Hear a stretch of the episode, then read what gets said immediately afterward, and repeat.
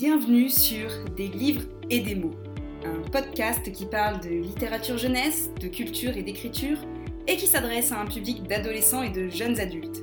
Un public qui en a assez d'entendre dire que la littérature jeunesse n'est pas de la vraie littérature. Ici, on oublie Maupassant, on relègue Balzac au placard, on laisse Proust avec ses madeleines et Zola dans sa mine, pour laisser entrer un peu de magie. On invite Pierre Bottero à boire un café, J. Caroline pour prendre le thé, et tous les auteurs qui nous ont fait rêver. Des auteurs qui nous ont aussi, peut-être, donné envie d'écrire à notre tour. Je m'appelle Caroline Peffer, je suis autrice et enseignante, et j'espère ici pouvoir partager avec vous ma passion pour la lecture et pour l'écriture. J'espère que ce podcast vous plaira et je vous souhaite dès lors une bonne écoute. Bonjour à toutes et à tous, bienvenue dans ce nouvel épisode de podcast. Donc aujourd'hui, je reçois Ludmila qui va venir pour euh, nous parler de son parcours dans l'écriture, de ce qu'elle écrit et également de questions un petit peu plus euh, poussées euh, sur les réflexions qu'on peut avoir quand on écrit, quand on se déconstruit par rapport à nos biais ben, environnementaux, éducatifs, ce genre de choses, culturelles, et comment on peut apprendre justement avec les réflexions qu'on a, les recherches qu'on fait, à se déconstruire pour reconstruire ensuite quelque chose euh, et l'injecter dans nos romans à travers nos personnages.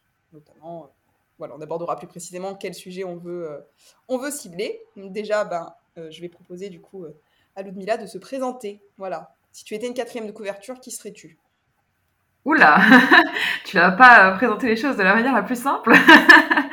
non, bah, déjà bonjour. Donc je m'appelle Ludmila et je suis là parce que euh, j'écris et j'ai aussi un compte Instagram qui s'appelle tout simplement Ludmila écrit. Euh, il y a un indice dans le titre, voilà. et euh, donc j'écris depuis que j'ai, enfin depuis que je suis enfant.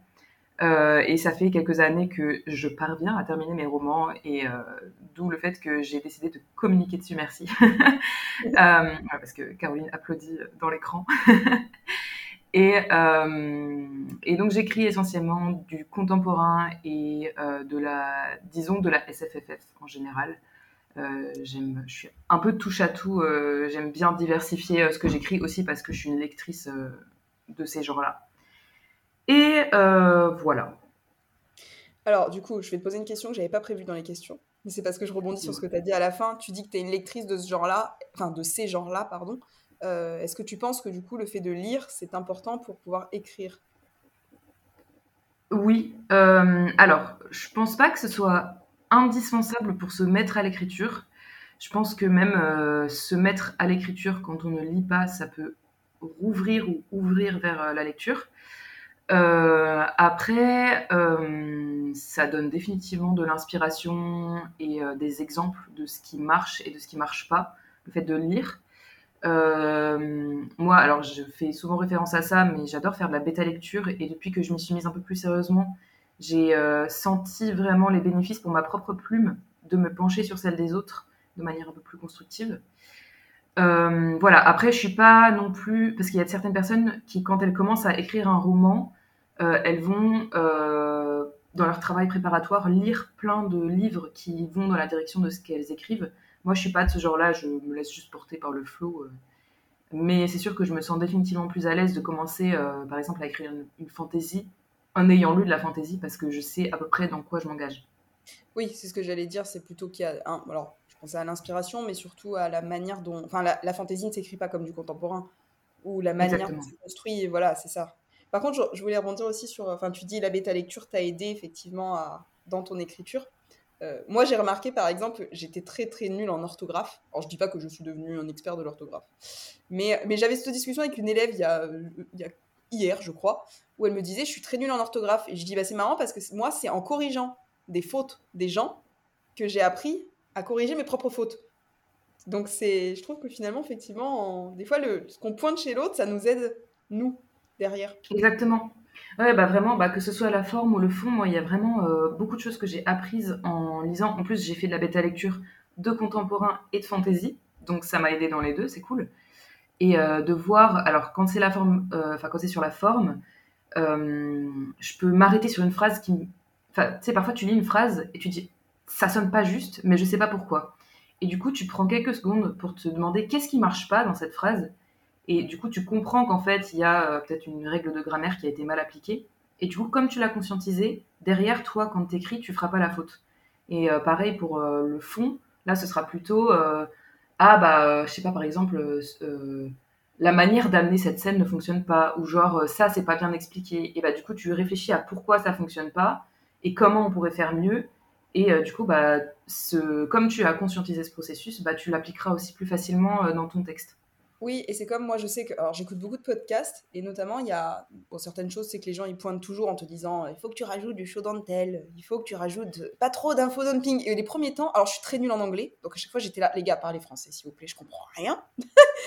et, en fait, là, alors, j'écoutais un podcast, bah, j'écoutais le dernier que. Euh, Marie de Parole de Plume a enregistré avec son éditrice, euh, Cyrine, chez Hachette Roman, qui disait à force de dire faut pas faire trop d'info dumping, il y a euh, du. Euh, c'est comment Elle a dit Du euh, missing dumping. Enfin, en gros, il manque du coup des informations parce que vous voulez tellement faire attention, j'en dis pas trop, que vous n'en dites pas assez. Mais en même temps, c'est vrai que je pense que quand on commence à écrire, on a tous tendance, je parle du début, début de quand on est totalement débutant, à se dire j'explique tout dans le chapitre 1. Elle se regarda dans le miroir. Elle était blonde avec une petite mèche sur le côté qui descendait sur son nez. On a tous fait le miroir. Oui, oui, bah, c'est pratique le miroir pour décrire. bah, en vrai, il y a de l'idée. Hein. mais oui, oui, en fait, c'est un truc. Alors, je sais plus qui avait fait un post à ce sujet où j'étais bien d'accord, mais c'est un post euh, qui remonte. C'est que, euh, en fait, les règles, c'est super bien de les connaître, mais euh, le mieux, c'est de passer d'abord par les règles pour ensuite pouvoir s'en affranchir et faire ce que tu veux, en fait, et pas juste c'est super intéressant d'arriver à un certain niveau de maîtrise suffisant pour pouvoir, euh, tu sais, un peu comme le l'ingé son, euh, calibrer un petit peu les différents euh, les différentes techniques, voilà. Oui, mais c'est comme tu vois, j'entends souvent des gens dire c'est pas à l'école que tu apprends à écrire. Nous sommes totalement d'accord. C'est pas en licence, c'est pas à l'école que tu apprends à écrire. D'un autre côté, l'école te donne des règles, te donne des méthodologies qu'au départ tu appliques parce que tu n'as pas envie de les appliquer, mais qui au final ont quand même un rôle te donne quand même un bagage. Bien sûr, personne n'écrira après comme Proust, on est d'accord. Mais c'est parce qu'on ne veut pas écrire comme Proust, parce qu'on sait qu'on le fait pas. Donc... Rien pour savoir qu'on veut pas le faire, c'est bien l'école. voilà, il y a quand même des choses intéressantes. Non, ce qui nous fait rire, nous, avec mon ami euh, Marion, euh, euh, c'est à chaque fois qu'on voit des formations, ah, ça, ça l'énerve, à chaque fois elle me dit, il y a une formation sur comment construire la situation initiale, créer des péripéties et dit mais c'est mon cours de sixième, pourquoi ils ont pas écouté Ils payent. On l'a tous vu, tous vu la courbe là. non mais là genre pourquoi ils payent? On l'a nous on le fait gratuitement. Mais oui, c'est vrai. Enfin, moi, du coup, en plus, j'ai fait euh, L, donc euh, à l'époque où les euh, filières existaient encore, bah, j'ai fait la filière littéraire. Donc, oui, oui, j'ai passé un certain temps à décortiquer les textes et tout, et c'est sûr que ça m'a ça m'a nourri pour pour la suite. Enfin, genre, je me souviens précisément de, du moment où j'ai lu Balzac et pour la première fois. Et du coup, je me suis dit, il faut absolument que j'écrive comme Balzac. Et donc, j'ai passé genre trois semaines à écrire comme Balzac dans un contemporain où la meuf euh, allait juste au lavomatique et attendait que son linge tourne, tu vois. Et du coup, j'avais passé genre une page entière à décrire le, le lavomatique qui tournait. J'avais bien retenu mes leçons, en tout cas pour Balzac. mais voilà, je me suis vite rendu compte que ça n'allait pas. non, mais après, voilà, je trouve qu'effectivement, pour pouvoir de toute manière s'affranchir des règles, faut les connaître. Donc, Exactement, il euh, faut les expérimenter et tout. Euh voilà, moi là où des fois j'ai un peu du mal, tu vois, c'est à tous les, gens qui vraiment débutent et qui sont là genre non mais ça c'est mon style. Tu dis non, ça c'est pas un style. Mais c'est pas grave, ça va venir. Mais pour le moment, c'est pas du style. Non non non non, mais ça va venir, ça va venir. Mais Ouais, c'est l'expérimentation et tout. Euh, c'est fun, hein, en vrai, ça fait partie du processus. Euh. Oui, Moi, je regrette pas du tout d'avoir testé Balzac. Non, bah non. et non, mais alors sur cette belle transition de, Balzac qui sera là pour. On va lui dédier cet épisode. Euh, du coup, tu disais effectivement que tu écrivais depuis longtemps, que tu écrivais dans, dans, plusieurs genres.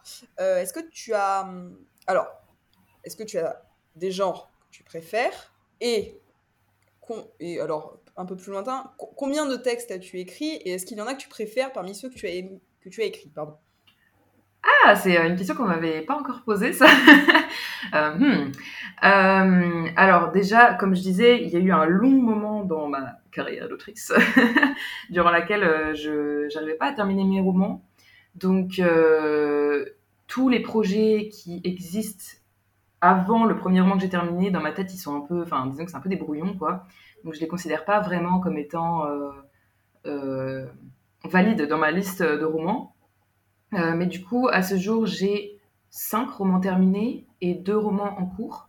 Donc voilà, à peu près le, topo. Attends, est-ce que je te mytho euh, Non, 4 et 4, ouais, c'est 6 en tout, 4 et 2. Voilà, je me suis un peu surestimée.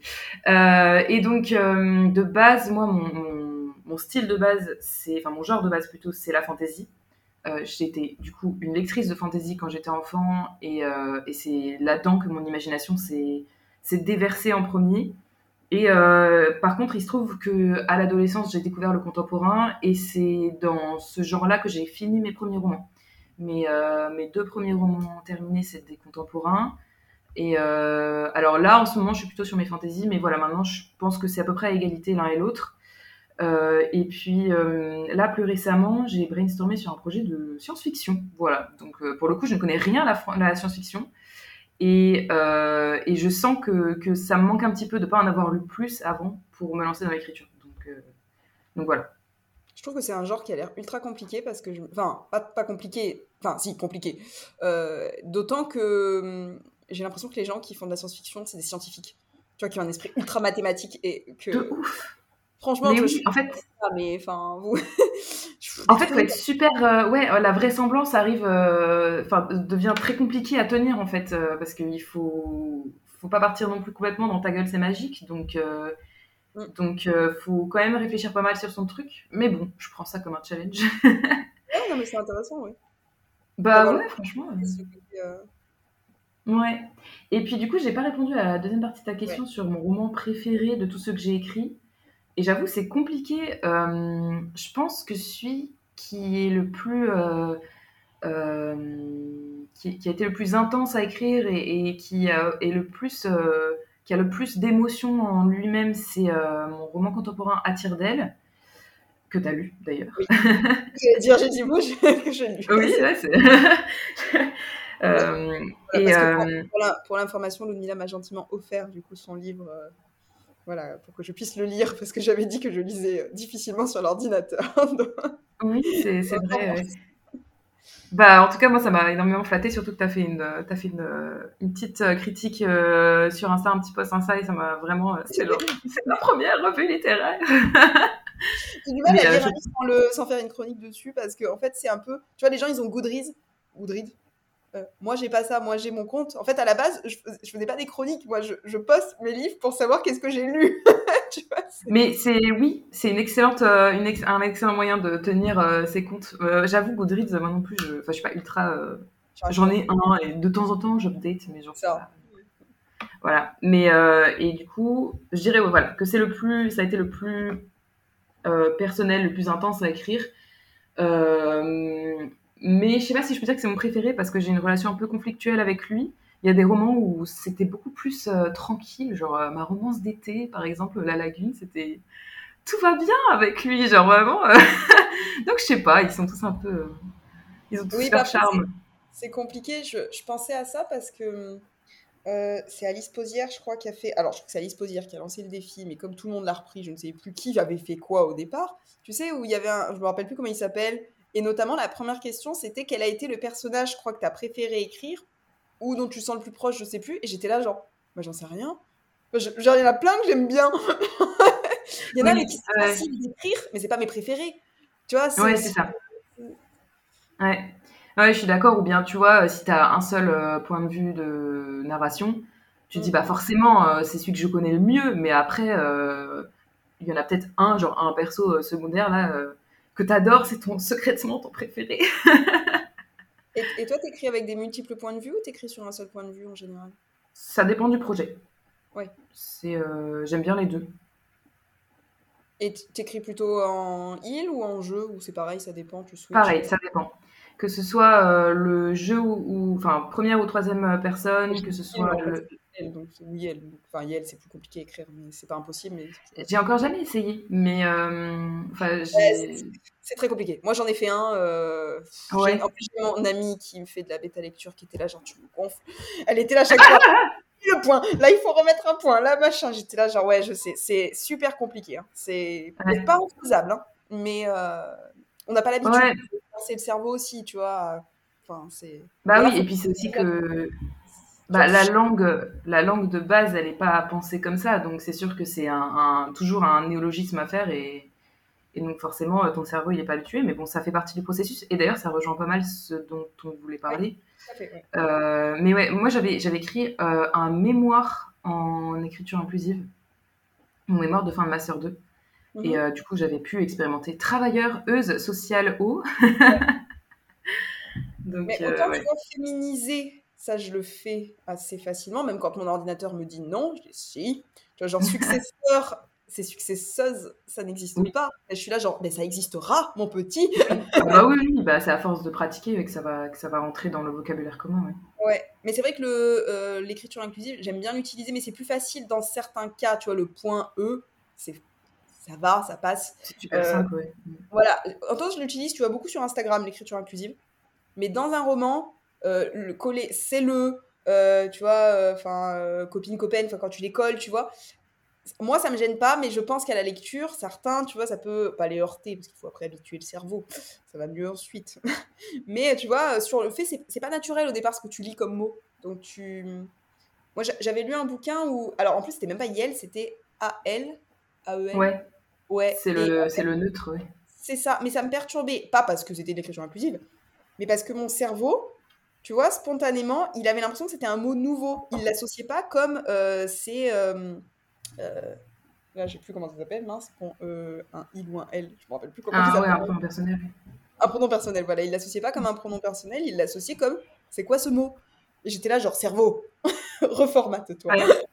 Ouais, ouais, c'est... En plus, bah, ça prend un peu de temps, quoi, parce que bon, ça fait, euh, ça fait quand même depuis qu'on sait lire, quoi, depuis qu'on a 6 ans, qu'on voit qu'une forme, et là, ça fait peut-être euh, deux ans que. euh, Enfin, moi, à titre personnel, je pense que ça fait deux ans que, que je vois régulièrement de l'écriture inclusive et, et des pronoms, euh, des pronoms, euh, on va dire, des pronoms inclusifs, je sais pas. Parce que le, le neutre, pour le coup, genre le AL, je le croise vraiment jamais. Non, mais Mais, alors, j'ai l'impression que c'est les anglo-saxons qui l'utilisent. Que nous, en France, on l'utilise pas Ouais, bah, they, them, c'est vraiment beaucoup plus facile à, à convertir dans, dans la langue, puisque tous les, enfin, aucun adjectif se décline dans, dans la langue anglaise, donc c'est sûr que c'est dix fois plus pratique que chez nous, quoi.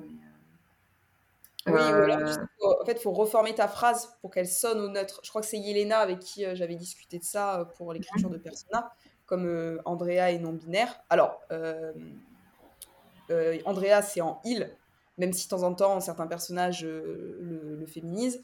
Euh, mais ils avaient décidé du coup de ne pas utiliser Yel pour euh, bah, le côté pratique aussi et parce que bah, certains lecteurs ne sont pas prêts, voilà, ou prêtes, euh, souvent prêts que prêtes d'ailleurs. Mais, mais en fait, justement, elle disait que le, le- ça. Par contre, les, je crois que c'est les dialogues étaient pensés de façon euh, neutre en fait, pour que justement il n'y ait pas besoin d'accorder. Donc dans la manière dont c'était formulé, en fait, il n'y ait pas eu besoin d'accorder ni au féminin ni au masculin.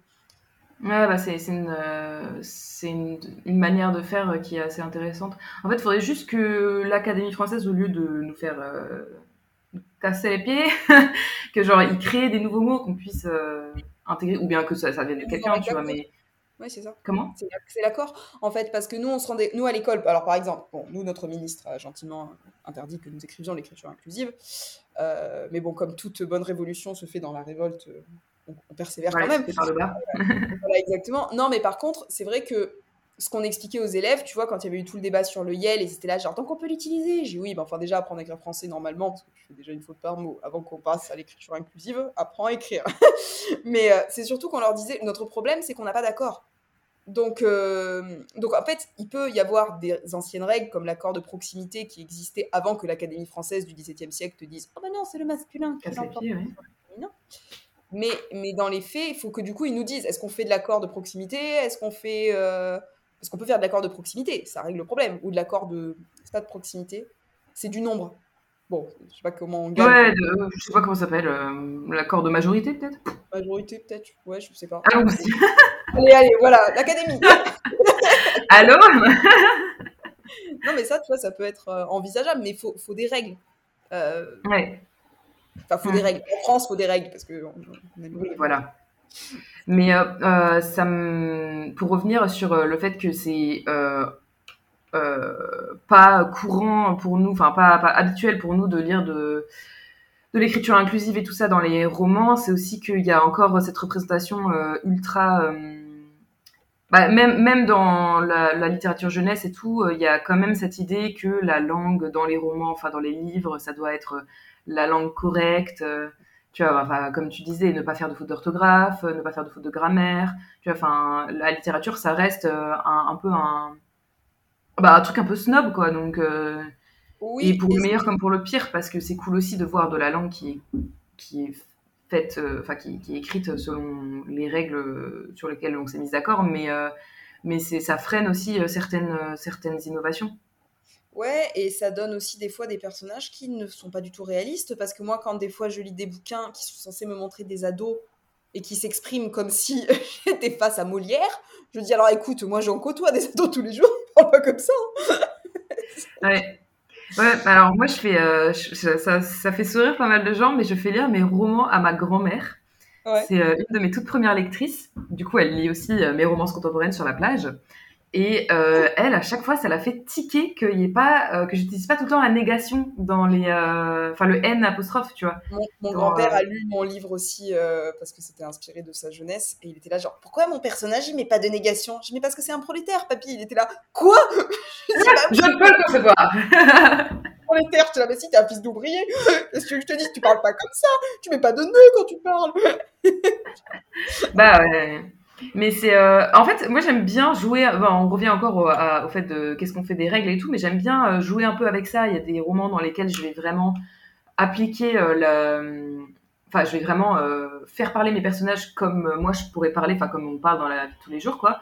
Et il y a des romans dans lesquels, pour des questions de style, des questions de, de, comment dire, tu vois, par exemple, je vais reprendre les mêmes romans dont j'ai parlé. À d'elle, c'est un roman qui est très basé sur la, dire, la vraie vie, quoi. Donc mes personnages, ils parlent comme, euh, comme nous, quoi, enfin genre comme n'importe qui. Alors que dans la lagune, on est vraiment sur une, idée qu'ils sont dans une bulle un peu onirique, euh, on sait pas trop où est-ce qu'ils sont, enfin bref. Et là, du coup, bah, j'ai choisi de les faire parler de manière un petit peu différente de la réalité. Euh, ils, sont, ils font des phrases un petit peu... Enfin, les phrases sont pas tout à fait naturelles, mais c'est volontaire parce que du coup, ils sont pas vraiment dans notre réalité, en fait, même si c'est... Voilà, ils sont sur la plage sur la côte atlantique, mais juste, il y, a cette idée de, ils sont dans une bulle un peu euh, idyllique. Euh. Oui, c'est comme pour moi dans, les, en fantasy, tu vois, ça me perturbe moins que les personnages, ils s'expriment avec un ton soutenu. Alors que dans le contemporain, c'est vrai que, surtout, bon, si tu lis de la romance, par exemple, c'est assez rare que la personne se mette à avoir un langage, ou alors, faut en jouer parce que c'est drôle, tu vois. Mais sinon, je suis là, genre, pourquoi il parle comme ça, lui? Ouais. On dit pas cela, on dit ça à l'oral. Hein. Personne dit ah oui, alors ça, oui, bon, euh, cela, c'est un peu regou. Voilà, cela dans la, dans la Là, j'écris de, la fantaisie épique en ce moment, donc je mets cela de temps en temps. J'avoue, je confesse. Mais euh, sinon, euh, non. Je me dis, mais en vrai, personne le dit à l'oral. oui, bah non, non, quand même. Ça fait deux syllabes au lieu d'une, c'est relou. non, non. Ou alors je le mets dans la narration, mais pas dans le dialogue, tu vois, parce que je me dis, ouais, dans la narration, ça passe mieux. Oui, oui, dans la narration. Bah oui, c'est ça aussi, il faut aussi euh, arbitrer entre narration. Mais... Tu vois, euh, oui, c'est marrant, parce que du coup, Marie euh, enfin du compte Write with Mimune, qui est ma bêta lectrice, alpha lectrice, tout ce que tu veux. c'est Miu, parce que à, à, mon ami Marion, je lui dis, mais c'est Marie, je mets pas Marie de parole de plume, tu sais, Marie Miu Miu. Miu Miu oui, mais en fait, c'est aussi parce que son. Enfin, c'est de sa faute aussi, là. Son, son pseudo, il est imprononçable. Mais, bah, euh, mais donc. C'est de ta faute. c'est de ta faute. Ouais, du coup, donc, euh, Marie Miu Miu, euh, elle lisait. Bah, je crois qu'elle lisait à tire d'elle en, bêta lecture. Et elle était super perturbée parce qu'elle écrit plutôt de la fantaisie, un peu genre. Enfin, elle écrit de la fantaisie médiévale, et trucs, voilà. Et genre, elle était super perturbée que dans dans la narration qui y des mots genre un peu vulgaires, genre enfin vulgaires dans le sens de l'argot, quoi, ou des trucs comme ça. Et euh, elle me disait, oh, ça fait un peu trop langage parlé, tout. ah oui, c'est le but. Ah oui, oui, oui. C'est puis c'est des jeunes. Enfin, à un moment. Euh, bah oui, ils ont 23 piges. Enfin, ouais. Encore, t'as pas mis wesh dans le roman parce que moi, c'est un mot de liaison pour mes élèves. Wesh, il est tout le temps, tu vois. Bah ouais. Ou en mode. Mais en mode, je suis là. C'est pas un mot de liaison. En mode. Arrête. s'il te plaît, tu peux pas démarrer ta phrase comme ça. Alors moi, genre et en mode, je les utilise beaucoup, hein, donc. Euh... Mais, euh, ça me gêne pas quand, ils... enfin, ça me gêne pas. Ça me gêne pas en vrai quand ils en parlent à l'école, mais on leur dit quand tu prépares un oral devant un jury, tu peux pas dire en mode ou genre pour démarrer en fait. mais il faut prendre ça comme un challenge, tu vois, genre euh, teste une nouvelle manière de, de parler et tout, euh, de jouer un peu sur les codes. Mais ça me fait penser aussi à, en ce moment, je bétalie le cinquième mur de Estelle. Ouais. Et enfin du conte About Estelle. Et, euh, et, je trouve ça super intéressant euh, parce que justement, Estelle, elle prend le parti de faire parler ses personnages littéralement comme on parlerait. Et du coup, elle, utilise, enfin, il y a des, des, tournures de phrases qui sont grammaticalement fausses, mais qui sont du langage parlé. Et du coup, bah, pour le coup, moi, je, enfin, je lui fais pas de commentaires dessus parce que euh, c'est clairement une volonté de sa part. Et je trouve ça super intéressant pour moi, en fait, aussi de croiser ces formulations-là Genre, euh, là, je pense à, par exemple, euh, dans les derniers chapitres que j'ai lus, elle dit il y a un personnage qui dit Viens, on fait un pique-nique fille. Et genre, on comprend, un pique-nique fille, c'est un genre un pique-nique entre filles, mais genre. et enfin, du coup, ouais, je, trouve, ça, intéressant. Mais c'est aussi dans Frontières numériques, Morgane Luc, elle, ses personnages aussi s'expriment bah, dans, dans, du langage oral en fait. Mais ce qui est logique parce que oui, c'est vrai qu'on n'est pas habitué à le voir la forme dans la littérature, mais dans les faits, ton perso... Enfin, et alors, je sais plus si elle, lit ses dialogues à haute voix ou pas, mais c'est vrai que j'avais entendu plusieurs fois que le fait de lire tes dialogues à haute voix peut te faire comprendre que ton dialogue, tu peux pas le prononcer comme ça. alors, moi, je ne fais pas trop parce que je suis hautement cringée euh, de lire euh, mon propre texte à voix haute. Genre, il y a un truc qui bloque, mais, euh, mais en vrai, ouais, c'est une bonne technique pour ceux qui y arrivent. Après, moi, je pense que j'ai un, problème, c'est que déjà, j'ai un problème du fait que quand mon ordinateur souligne un truc en rouge, je déteste ça. Je veux le remettre ah. dans la bonne couleur. Donc, ça me, je me stresse. Et, et, malheureusement, je pense que le fait d'être prof m'aide pas. Tu vois Le fait de vouloir aussi que ce soit euh, carré, machin et tout, euh, ça. Ouais, ouais, je suis là, genre, non, ça va pas. Non, ça va. ouais, je suis d'accord. Parfois, je sais pas pourquoi, parce que j'écris sur LibreOffice et parfois, il y a des mots qui existent et il me les souligne en rouge. Mais genre, je pars en guérilla. Je suis super en colère quand ça arrive. Genre vraiment, je suis en mode, mais ça existe Genre, je vais checker sur internet, je suis là, mais si, ça existe Même, tu vois, en fantasy, quand t'inventes des mots, moi je mets tout dans le dictionnaire, hein, parce que je suis là, genre, non, souligne pas, s'il te plaît, c'est dictionnaire. Ah ouais, ok. Ah ouais, non, ça, j'avoue, je, je tolère euh, qu'ils soulignent euh, mes prénoms un peu farfelus et tout. Ah ouais, mais je les, je les ajoute, parce que des fois, en plus, je sais même pas moi-même dans quel sens mettre les lettres, donc. Euh, ah oui, ouais.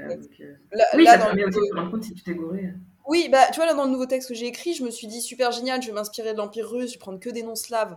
Ouais, super, génial. Super pratique les noms slaves, vraiment. Euh, j'étais là, genre, je sais pas comment ça s'écrit, c'est jamais le même sens, le même mot, la même lettre.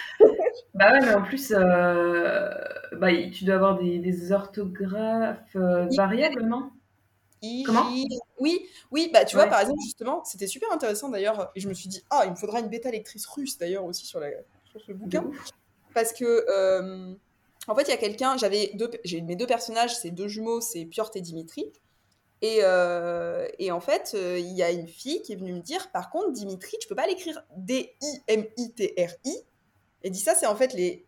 Alors, je sais pas, non, les Américains, c'est les Américains qui font Anastasia Oui, c'est Disney, je crois. Oui, je crois. Euh, non, c'est pas Disney, c'est un, un, nobody un peu euh, qui a sorti Anastasia, mais. Euh, ouais, mais c'est pas. Enfin, c'est anglophone, ouais. Ouais, tu peux juste. Bon, en tout cas, elle me dit, là, il y a un problème. Dimitri ne s'écrit pas comme ça en russe, en fait. Ça s'écrit D-M-D. C'est Dmitri, en fait. D-M-I.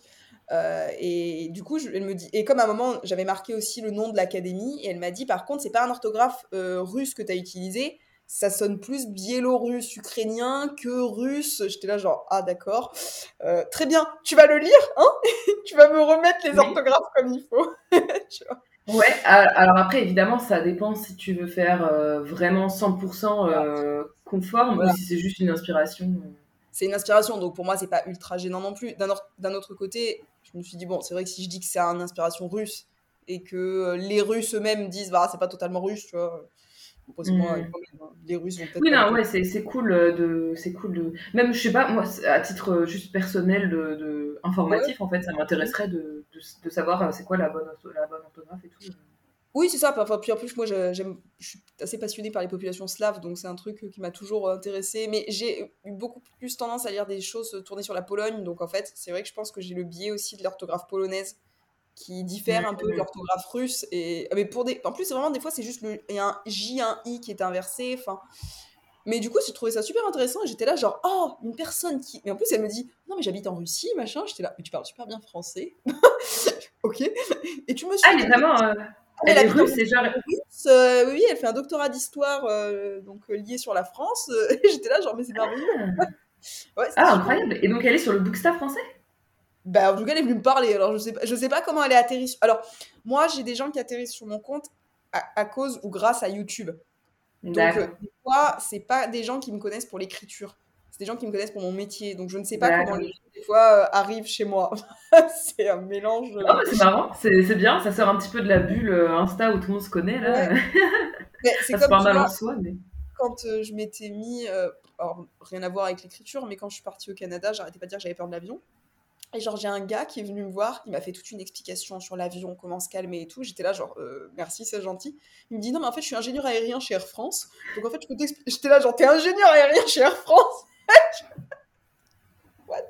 Je trouve ça génial comme anecdote. comment t'es arrivé là, mec, en fait? Pourquoi tu me suis? Qu'ai-je fait pour mériter ça? J'étais là, genre, mais, mais, mais mais pourquoi? Il était là, genre, mais du coup, maintenant, c'est bon, c'était un problème sur l'avion, tu viens me parler. J'étais là, ok, d'accord, merci. oui, il est sympa, hein, c'est cool. Très gentil, mais du coup, c'est vrai qu'il m'expliquait, il me dit, non, mais en plus, il y a même des stages de désensibilisation à la peur de l'avion, et puis tu sais, euh, statistiquement, j'étais là, oui, enfin, les statistiques. Euh. non, non, non. Euh, ouais. Il n'arrêtait pas de Mais en plus, il m'a fait toute une explication. Il me disait, mais tu sais, les pilotes, ils ont des heures et des heures de simulateur, en fait. Enfin, j'étais là, genre. Mais c'était très intéressant. Bah ouais, on en apprend tous les jours. Hein. Voir des pilotes. la phobie, ça se commande pas forcément, mais en tout cas, c'est quand même chouette d'en apprendre plus et tout. Euh. Mmh. Mmh. Non, non, je trouvais ça. Euh. Bon, désolé, je me suis éloignée de. Mais du tout. Enfin, de toute façon, je crois que vraiment depuis le début, on parle de, tout et de rien. Enfin. ouais. Non, mais si. Alors, du coup, on va se recentrer sur ce qui nous intéressait. Nous sommes à 30 minutes d'épisode. C'est le milieu, c'est la plaque tournante. Attention. Exactement. Euh, on a un petit peu abordé, puisqu'on a parlé d'écriture inclusive, euh, on a parlé de prénoms qu'il faut accorder dans, avec le bon pays pour la cohérence. Euh, alors, l'idée, c'était surtout, je ne sais plus, je pense que j'ai dû tomber sur un de tes posts où tu parlais, parce que des fois, tu avais des réflexions un peu sociologiques, parce que j'étais venue te dire, ça serait super intéressant d'avoir un truc sociologique sur... donc, on était sur l'idée de comment, en fait, le fait, enfin, quand on commence à écrire, bah, on était plus jeune, je dis on parce que je, m'inclus dans toi. Hein. Euh, et, je l'accepte. je, vais, je vais me recentrer sur toi. Comment en fait les... Ben, alors que ce soit peut-être par ta formation euh, euh, dans ton travail ou dans tes études ou dans tes lectures ou dans tes rencontres, comment en fait, enfin comment et est-ce que tu as vu évoluer ton écriture? Est-ce que du coup bah, tes réflexions ont changé, la construction de tes personnages a changé, la manière dont tu penses, dont tu écris a changé? Par euh, justement les, apports euh, sociologiques ou de questions de liées notamment à la lutte contre les discriminations, la déconstruction euh, des biais, des stéréotypes. Est-ce que ça a eu un impact et est-ce que ça, ça est-ce que tu t'interroges au quotidien pour, quand tu écris Désolée, ma question est totalement fouillie. Enfin, il n'y a pas de début. non, non, mais je pense que ça va. Enfin, j'ai compris, ouais, donc au pire, au pire, on, on, délira au fur et à mesure. Euh, mais du coup, euh, déjà pour revenir un peu sur le contexte de pourquoi on, est arrivé là-dessus, il me semble que c'est parce que j'étais tombée sur un poste, malheureusement je me souviens plus de qui c'était, une fois de plus, euh, je rends bien les crédits à, ceux qui m'inspirent, en tout cas c'est bien. mais c'était un poste d'une personne qui, qui disait, enfin qui parlait en fait de la représentation des clichés, enfin de la représentation du sexisme dans les romans euh, et elle disait, euh, il me semble, si je si je me trompe pas, donc que d'une part, euh, bah, on ne peut pas juste ne pas faire attention à ce qu'on met dans ses romans et tout. Il faut faire attention à, ce qu'on raconte. Enfin, si on dépeint une relation toxique comme étant désirable et et cool et enfin comme s'il fallait comme s'il fallait que le lectorat s'y identifie et ben qu'en fait c'était problématique parce que et ça beaucoup de gens sont d'accord pour le dire, et ça, je suis d'accord aussi. Euh, bah, tout ce qu'on tout ce qu'on lit, c'est politique. Euh, même quand on lit euh, une petite romance une petite romance lycéenne, c'est politique aussi, et, et, du coup, bah, tu peux pas juste te dédouaner de toute responsabilité, en gros, parce que forcément, tu vas influencer la représentation que les gens ont de, de ce que tu écris et, et, de la vie. Et d'un autre côté, elle disait aussi que, il me semble, ça pouvait être intéressant de représenter du sexisme ou des situations de discrimination, des situations qui sont pas désirables dans la vie, euh, mais euh, enfin et en fait c'était intéressant de les montrer en montrant que c'est problématique et en fait ça permet de, du, coup de, de, le traiter euh, par le fait que bah, tu montres que ça va pas. Et du coup j'avais partagé ce post et j'avais un peu aussi genre partagé mes, mes idées dessus Évidemment, je ne sais pas ce que j'ai raconté. Euh. ça en tout cas, apparemment, c'était suffisamment intéressant. pour bon, enfin, c'est à peu près pour dire que j'étais d'accord avec la personne, quoi. Et, euh, et voilà. Et du coup, bah, peut-être que pour le contexte du, de, la, du, de, de, cet épisode, euh, du coup, j'ai pas du tout parlé de, de, ce que je faisais à, à côté de l'écriture, mais euh, j'ai suivi une formation de sciences politiques et sociales et depuis que j'ai mon diplôme, j'ai travaillé pas mal avec des euh, personnes marginalisées, etc. Et euh, enfin marginalisées plutôt sur le côté précarité, voire grande précarité. j'ai travaillé sur la santé mentale aussi, etc. Et, et que dire de plus?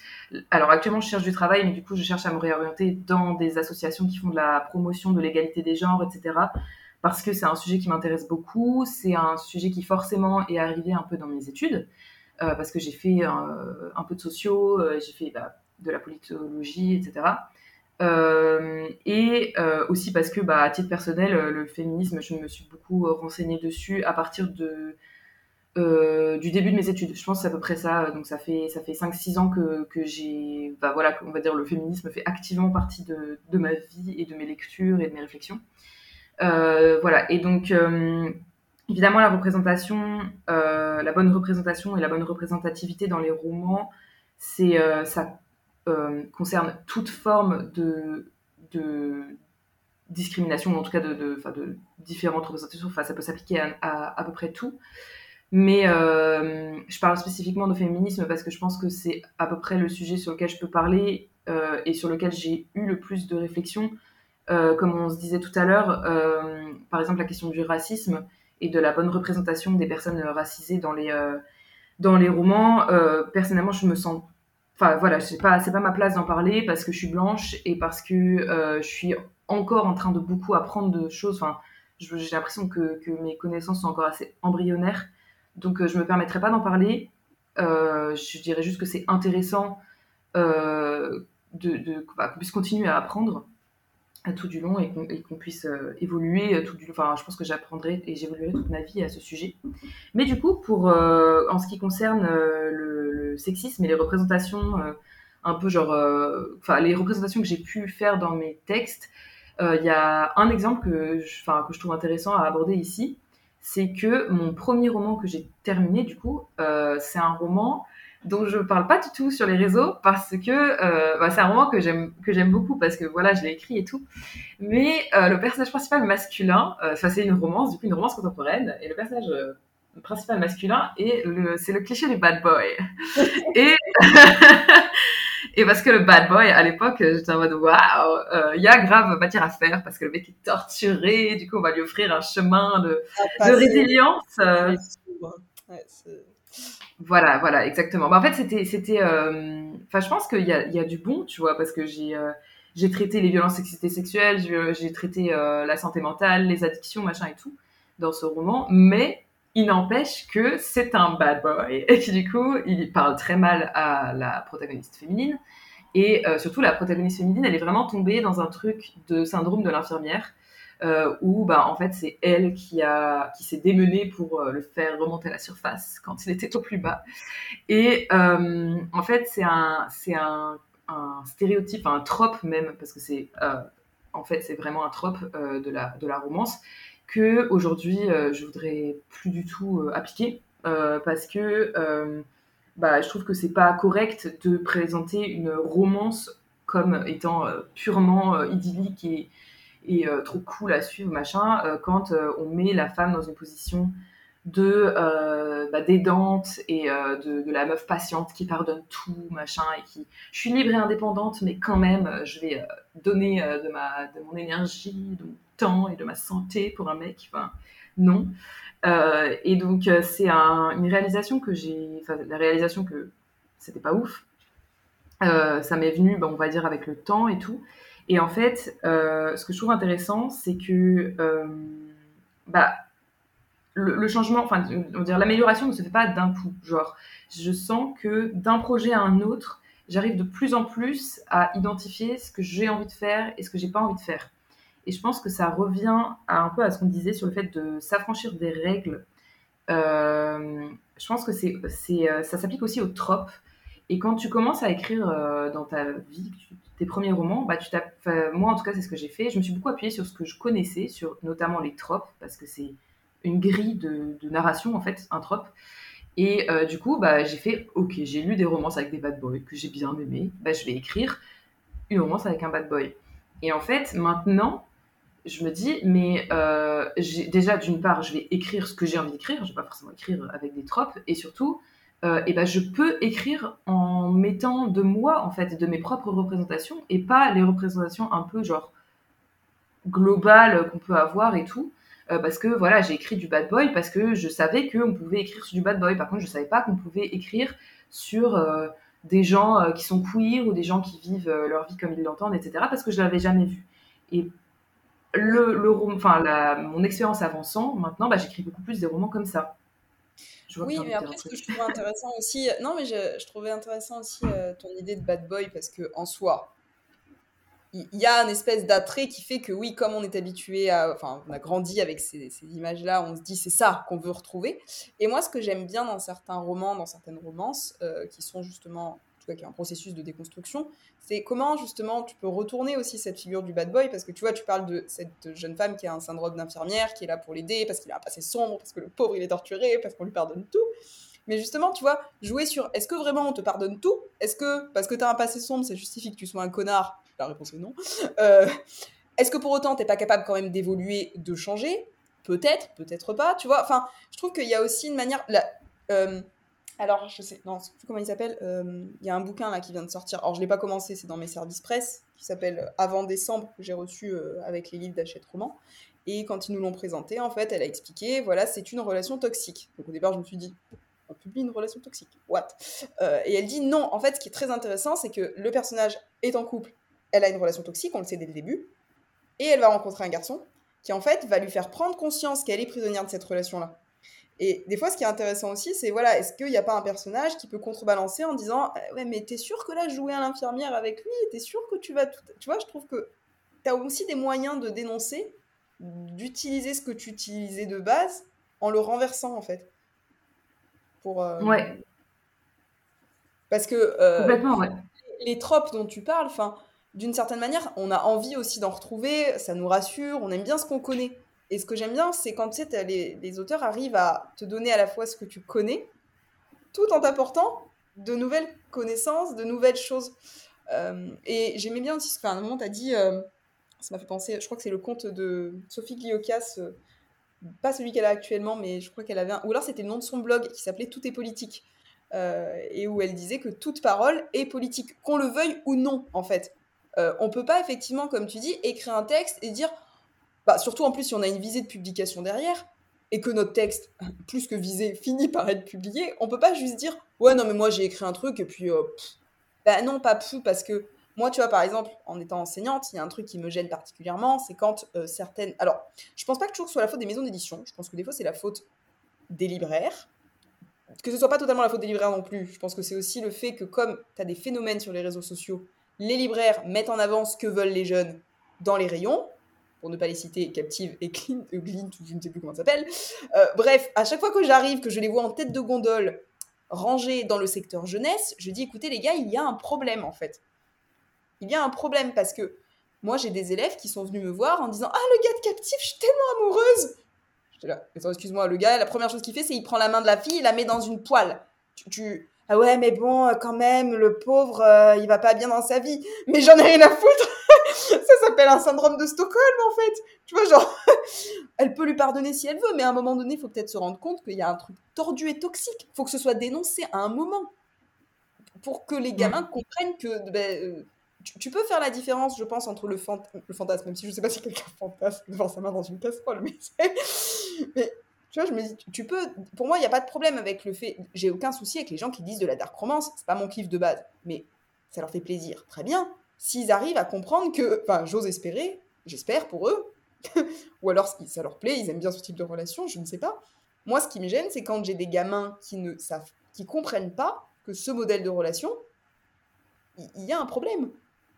Et qui. Ouais. Tu vois? Ouais, c'est. Euh, c'est à enfin, pour moi, ça, ça rejoint ce qu'on se disait à un moment euh, précédemment, là, que, euh, en fait, tu peux aborder des relations problématiques ou des, schémas problématiques, etc., tant que tu montres qu'ils le sont. Et euh, je suis d'accord avec toi que y a, ça arrive qu'il y ait des ratés sur le, la présentation du truc, en fait. Typiquement, bah, ça, on en avait, ça a beaucoup fait parler que Captive soit pas, enfin qu'il n'y ait pas de, disclaimer autour, euh, que euh, pareil, euh, je sais jamais vu qu'il y en a quatre et ils sont, tous les titres sont semblables. Guild, Glint, je ne sais ah, pas. moi j'ai appelé Glint, mais je crois que c'est le 3 Glint, c'est Guild en fait. je crois que le premier s'appelle ah. Guild, ouais. Ouais, bah en fait, tu vois, en soi, que ce soit une relation problématique, genre, ça, ok, enfin, soit, mais dans ce cas-là, il faut que ce soit clair en fait. Et, et pareil, genre, la Dark Romance, alors personnellement, Ouais, bah personnellement, je n'ai pas. Voilà, c'est ça, des trigger warnings, et comme tu dis, ne pas le mettre en tête de gondole de jeunesse en disant c'est de la romance. Euh, il faut le mettre euh, dans la catégorie dédiée, euh, avec, pour le public dédié. Et, et, pareil, genre la dark romance, alors personnellement, j'en lis pas, parce que juste c'est pas ma cam, mais il y a au moins un truc, je trouve, qu'on peut pas enlever à la dark romance, c'est que c'est dans le titre, c'est de la dark romance, ça veut dire que c'est pas des romances positive. C'est pas des romances euh, saines, c'est de la, des romances toxiques, c'est des trucs qui vont pas. Et les gens le savent en, ouvrant le bouquin, ou en tout cas, ils, ils sont supposés le savoir. Et, euh, et du coup, bah, ça, je trouve que ça s'entend. Enfin, après, je sais pas ce qu'il y a dans les bouquins, vu que je les ai, enfin, j'en lis pas, donc euh, ça se trouve, il y a des trucs qui sont, qui sont pas bien traités non plus dedans, mais, mais sur le principe, je me dis, bon, bah, si tu sais que tu t'embarques dans un truc qui est malsain, bah, t'es prévenu. Donc, oui, mais pour moi, c'est C'est effectivement, il y a le rôle que l'éditeur peut avoir de dire, bah attention, là, il va falloir le prévenir. Euh, et en fait, je trouve que parfois on joue. Enfin, il y, a le côté. Alors, il y a le côté, je trouve, commercial qui prend le pas sur le côté euh, avertissement, le côté attention, le côté culturel, le côté machin, tout ce qu'on veut. Euh, on veut faire des ventes, on sait que ça va vendre, on sait que c'est un phénomène, on va le mettre en avant pour les jeunes. Et ça, ça mmh. me gêne un peu parce que parce que non, en fait, euh, à un moment donné, le, livre a un, pouvoir qui n'est pas que faire voyager et raconter une belle histoire, qui est aussi faire passer des messages. Ça, bah, le livre est politique, voilà. Mmh. Bah oui, oui, oui. Et. Et euh... Ouais, en fait, c'est. Pardon, vas-y. Pardon, vas-y. Ah, merci. euh, euh, ouais, bah en fait, ça, je suis d'accord avec toi que, bah en fait, ça revient encore une fois à cette tendance à se dédouaner parfois, que ça vienne. Euh, bah, je pense que ça vient beaucoup des maisons d'édition effectivement, qu'elles se dédouanent d'avoir, enfin, de porter en fait euh, une enfin, un livre, c'est une représentation du monde qui va être transmise à un public. Et les maisons d'édition là-dedans, elles se dédouanent et elles considèrent le livre comme étant uniquement commercial, enfin un, objet commercial. Euh, enfin bon, je dis uniquement, non, c'est pas vrai. Il y a des maisons d'édition qui sont euh, qui sont justement qui se revendiquent euh, politique, enfin politisées et, et du coup qui ont, enfin qui, qui, dont la dont la ligne édito consiste à avoir cette conscience activée, on va dire. Mais c'est vrai que quand même très souvent, bah, on se retrouve avec avec des, des, maisons d'édition, notamment des grandes maisons d'édition, qui vont avoir des textes qui vont dire euh, qui vont dire tout et son contraire en fait euh, d'un roman à un autre euh, sur les représentations qu'elle qu'elle donne quoi et, et dans la là-dedans la maison d'édition ne va jamais dire attention ce livre là il traite de thématiques compliquées et au contraire ce livre là il est tout pipou enfin et oui, bah en fait, enfin, ouais.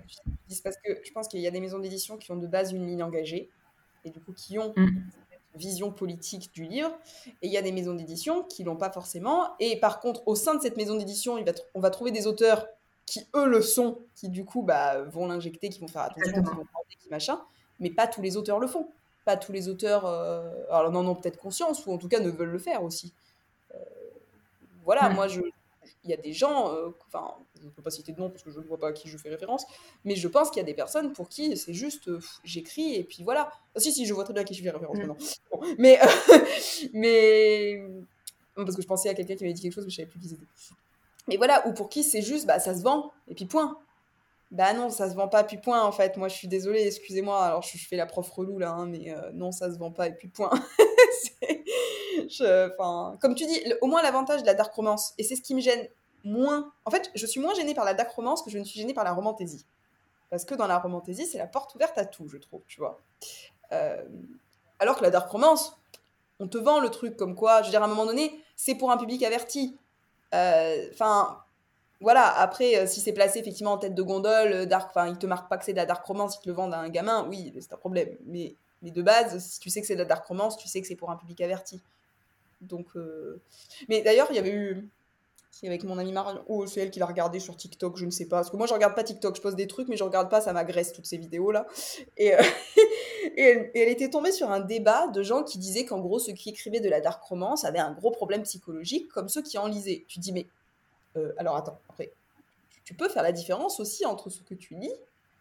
Quand tu arrives à le décon... Enfin, tu vois, euh, j'ose espérer que tous ceux qui lisent du thriller n'ont pas envie de tuer leurs voisins, tu vois, ou je sais pas, enfin, ou que... Non mais, tu vois, genre, on parle de, gens de dark romance, moi je veux bien, mais ceux qui euh, écrivent des, des, thrillers, des enquêtes policières, ils vont pas commettre des meurtres, enfin j'espère ah oui, mais c'est, oui, c'est comme tous les gens qui regardent du true crime. Alors personnellement, je trouve ça affreux, donc je regarde pas du tout.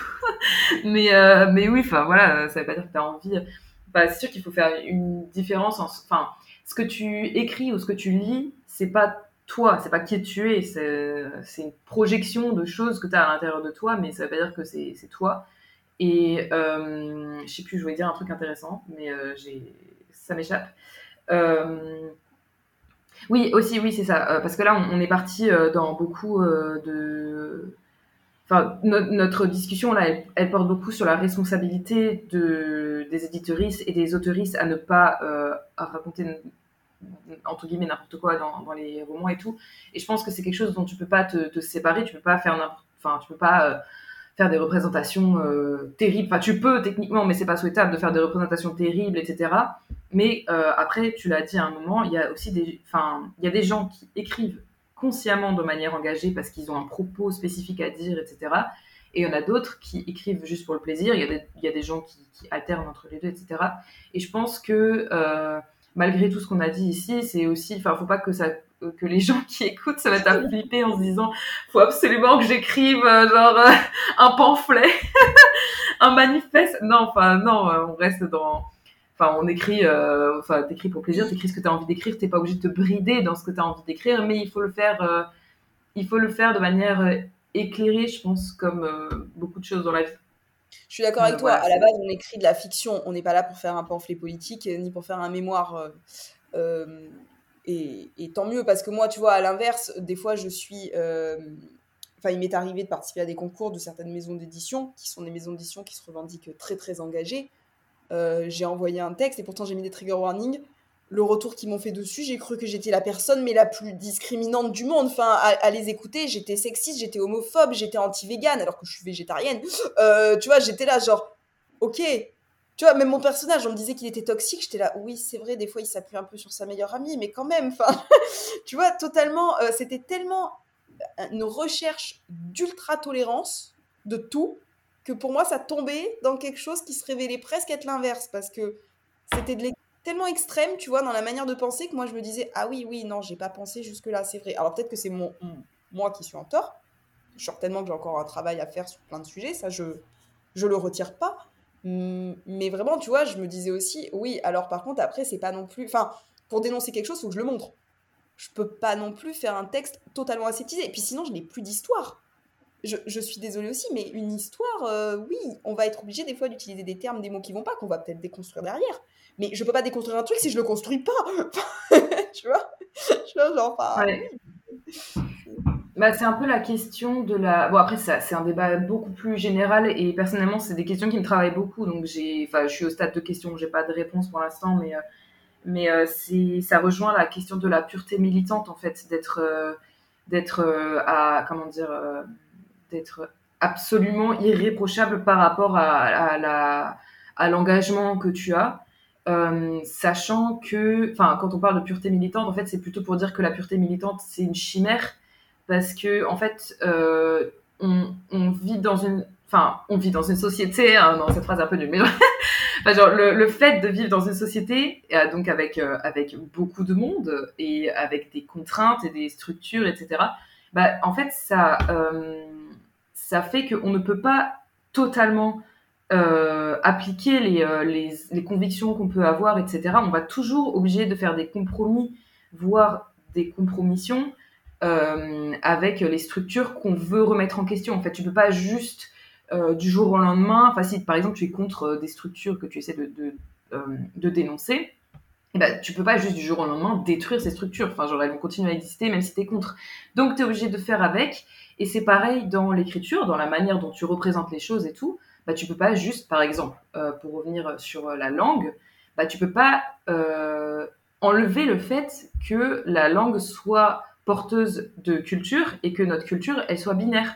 Donc tu peux dénoncer ça, tu peux le remettre en question, tu peux, euh, proposer des, alternatives, mais euh, tu peux pas juste complètement enlever ça parce que bah, en fait, c'est un, un, système qui est tellement énorme et complexe que bah, toi, petite personne, bah, tu pourras pas le changer. Et le problème avec la pureté militante, euh, donc, il euh, y, a, des, enfin, ça va être quand euh, tu vas te convaincre qu'il faut absolument être à 100% irréprochable et à 100% correspondre à ton combat. Bah, en fait, c'est que c'est inatteignable, en fait. Mais après, il faut trouver un équilibre entre ça, cet extrême-là, entre guillemets, et le fait de ne rien faire et juste dire bah, les choses sont telles qu'elles sont et je change rien. Ça, c'est pas satisfaisant non plus, mais c'est pas évident de trouver le chemin entre les deux. Ouais, mais après moi je, le, je pense que je réfléchis, je le vois comme ça aussi parce que euh, je donne des cours d'enseignement moral et civique, ça fait tellement sérieux comme ça, à l'école. Euh, oui, mais maintenant c'est de l'enseignement moral et civique, ce n'est plus de l'éducation civique, c'est important. C'est la conscientisation de l'enseignement euh, civique. mais en fait, ah, certaines paroles que balancent... Ouais, non mais c'est des textes de loi ça. certaines paroles que balancent les gamins dans ces, cours qu'on fait sur les différents... Les, enfin, sur le racisme, sur le sexisme, sur l'homophobie, t'as des moments où je me sens super heurtée, tu vois, je suis là genre, ne t'énerve pas, ne t'énerve pas. Parce qu'en fait, je sais très bien que m'énerver, euh, rentrer dans euh, ta parole, elle est con, stop, c'est pas comme ça qu'il évoluera sur sa conscience, en fait. Euh, quand quelqu'un, en fait, se braque sur quelque chose, si tu te braques aussi, t'as plus de débat. moi, je le vois, par exemple, avec, je te disais, je, suis végétarienne. Bon, ça m'arrive régulièrement, ah, tu veux pas un petit peu de viande donc oui, je peux effectivement. Alors des fois, ça m'arrive, je me dispute avec parce que ça me gonfle et que je me dis t'es un connard et moi je t'ai pas fait chier avec mes, mon, maïs, tu vois. Donc euh, m'emmerde pas avec ton, ton steak. Euh, mais la plupart du non mais mais la plupart du temps, tu vois, je sais très bien que si je me retrouve entourée de personnes qui mangent de la viande, si c'est pas le moment, alors je peux peut-être glisser quelques petits machins, rentrer dans certains petits débats, mais c'est pas le moment d'aller leur parler en fait de ce qui se passe dans les abattoirs. Ou alors peut-être que peut-être que certains militants penseront que certainement que certains militants diront bah si c'est le moment d'en parler. Bah oui, mais moi je sais qu'en fonction de la personne, il y en a avec qui peut-être ça va marcher, il y en a, je vais les braquer plus qu'autre chose. Donc, hmm. c'est peut-être pas l'endroit, le moment là. Peut-être qu'un autre moment, je pourrais éventuellement l'aborder la question, mais. Et, et en fait, euh, et puis après, si tu fais que de ta vie du militantisme, à un moment donné, j'ai l'impression du coup que tu vois, tu, tu es constamment énervé. Moi, à un moment donné, j'étais dans des grandes convictions écologiques comme ça, et j'étais énervé contre toutes les personnes euh, qui triaient pas leurs déchets, qui faisaient pas du zéro déchet, qui. Et puis, t'atteins jamais le perfectionnisme que tu recherches en fait. Donc, mm. euh, je euh, Ouais, c'est ça. Bah, c'est. C'est un... enfin, c'est difficile en fait de parce que du coup moi aussi j'ai eu de la j'ai eu de la colère militante sur la question du féminisme quand j'étais vraiment dans l'exploration, euh, tu vois, au début et tout, et tu te rends compte de tout ce qui est, tout ce qui va pas, etc. J'étais en, colère et euh, et je me, tu sais, je passais des heures et des heures sur, euh, mais toutes les semaines, tous les jours, sur l'actualité, sur les, théories féministes, etc. Et en fait, je regrette pas du tout d'être passée par cette phase-là parce que ça m'a apporté énormément. Mais c'était, c'était épuisant parce que bah, j'étais tout le temps en colère et euh, il n'y avait rien qui trouvait grâce à mes yeux et tout. Et, euh, et puis, c'est, c'est lourd aussi émotionnellement, tu vois. Genre, je sais pas, par exemple, de regarder le compteur de féminicide tous les jours, etc. Enfin, tu vois, c'est, lourd. Donc, il faut. Il faut enfin, c'est il faut, ouais, je sais pas, j'ai pas de réponse à ça en fait, mais genre, faut trouver un, un entre-deux qui soit, euh, qui soit satisfaisant et qui va pas être, euh, enfin, qui va pas être gravé dans le marbre non plus. Enfin, il va toujours évoluer avec toi, tes besoins et aussi en parallèle avec les évolutions de la société, etc.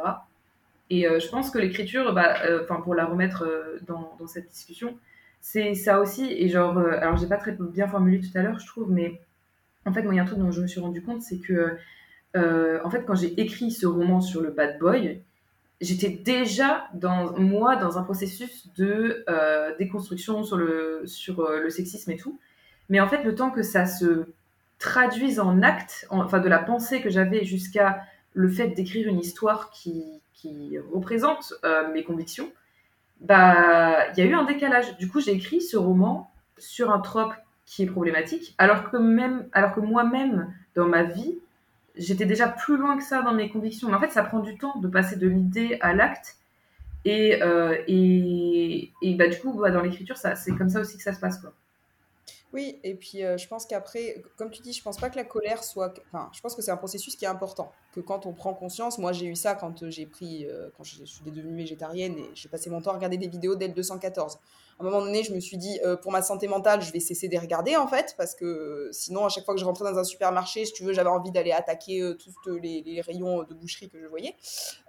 et en fait, je pense qu'à un moment, il faut trouver un équilibre entre ta santé mentale aussi et, ton militantisme. C'est euh, et en plus, alors encore une fois, je, pas, je sais pas si, enfin, je dis pas que j'ai la voix absolue et que c'est ça qu'il faut penser ou tout ça, mais pour moi, je me suis rendu compte que moi, être dans l'agressivité frontale, je n'obtiens pas le résultat que je veux derrière, en fait. Donc, le côté pédagogique me convient plus à moi. Après, est-ce que mon côté pédagogique fonctionne à 100% Je ne pourrais pas dire oui, c'est faux. Je ne pense pas que tout le monde est convaincu par mes discours.